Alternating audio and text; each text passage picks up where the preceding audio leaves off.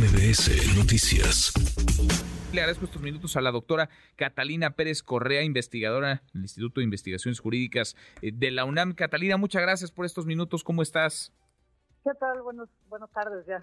Gracias, eh, muchas gracias por platicar con nosotros. Tú llevas eh, pues, muchos años estudiando, publicando, analizando sobre lo que ocurre en el sistema judicial, en el sistema de procuración, impartición de justicia de plano nunca ha hecho nada el, judicial, poder judicial por los mexicanos, como dice el presidente López Obrador? A ver, creo que esos son recursos a los cuales recurre el presidente para lograr que se acepte la propuesta que le está haciendo. Y creo que además está engañosamente confundiendo dos temas. Uno tiene que ver con la desaparición de los fideicomisos y otra con la reforma del Poder Judicial y esa idea que tiene de elegir eh, jueces, ¿no? Y son, son dos temas completamente distintos que me parece eh, pues que, que, no hace bien a nadie discutirlos de manera conjunta. ¿no? Lo que está ahorita discutiéndose es el tema de la desaparición de los fideicomisos y esos, esos fideicomisos sirven en parte para pagar las pensiones de los trabajadores del Poder Judicial. Hay otros que están destinados a eh, cambiar las instalaciones del, Poder Judicial. Eso es parte de la reforma que se hizo con, el tema de los juicios orales y entonces eh, pues no se puede tener juicios orales en, los mismos espacios que se tenían estos expedientes por escrito y los cuales eh, los, jueces no tenían audiencias públicas con, con las personas que eran acusadas. Eh, y otros tienen que ver con, con esta cuestión de los viajes, que, que si, si a un juez, a una jueza la asignan a otro lado, el Poder Judicial, porque los están mudando en su encargo, les da una habitación este, o, gastos para viajes. ¿no? Eso no solamente lo, lo hace el Poder Judicial, lo hacen otras dependencias.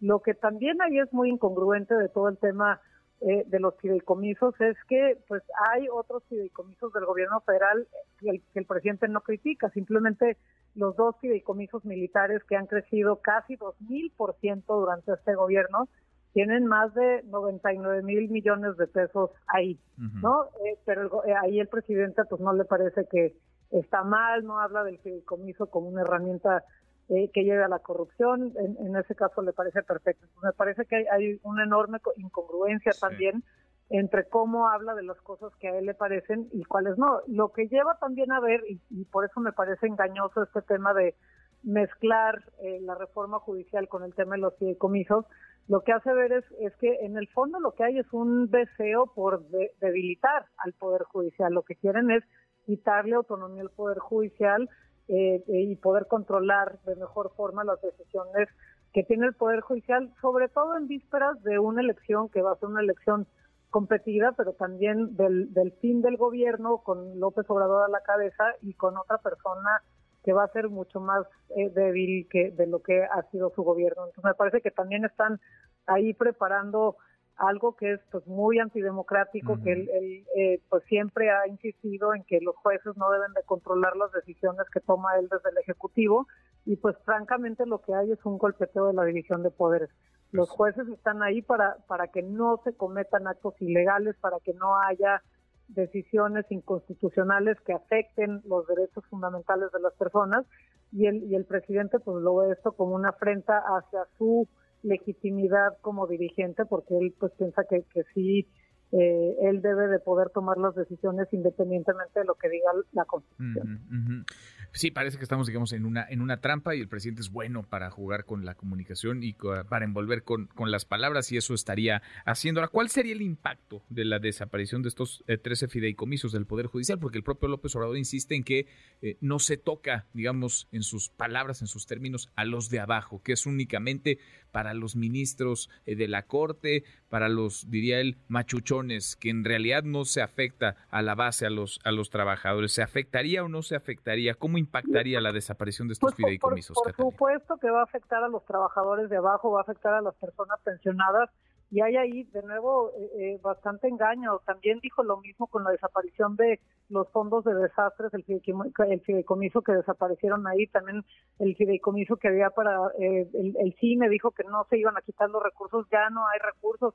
En el CIDE nos quitaron el fideicomiso, no hay posibilidad de hacer proyectos con, con, con dinero este, externo. Eh, y entonces, pues él dice eso, pero la realidad es que por supuesto que, que va a desaparecer eh, esos recursos y que van a ser afectados los trabajadores. Luego, también la otra parte es, dice, pero qué mejor que darle esto para vacunas y becas a los niños. También dijo lo mismo con los otros eh, fideicomisos. Y no, no sabemos, no sabemos a dónde se fue el dinero. No hay información acerca de dónde se fue. Seguramente se fue al Tren Maya o a lo mejor se fue a comprar la refinaría ahí en Texas o muy probablemente se está eh, por utilizar en las campañas ilegales que llevan todos estos meses haciendo los candidatos eh, precandidatos de Morena, ¿no? Entonces me, parece que, que, hay ahí enormes riesgos con la desaparición de estos fideicomisos, eh, mucho engaño, no es cierto que se van a ir para becas, ese es otro recurso del presidente, nos dijo lo mismo con la desaparición de los fideicomisos pasados y ahí está el resultado, ¿no? No, no es cierto que no fueran afectadas las personas que hacían su trabajo y que dependían de esos fideicomisos para hacerlo. Totalmente. Pues creo que lo dices de manera muy nítida, muy clara y nos ayuda a, dimensionar que no lo mismo lo que se trata de vender desde la mañanera, desde el discurso presidencial a la, a la realidad. Eh, Catalina, doctora, muchas gracias por estos minutos. Muchas gracias a ustedes. Buenas tardes. Gracias, muy buenas tardes. Redes sociales para que siga en contacto: Twitter, Facebook y TikTok. M. López San Martín.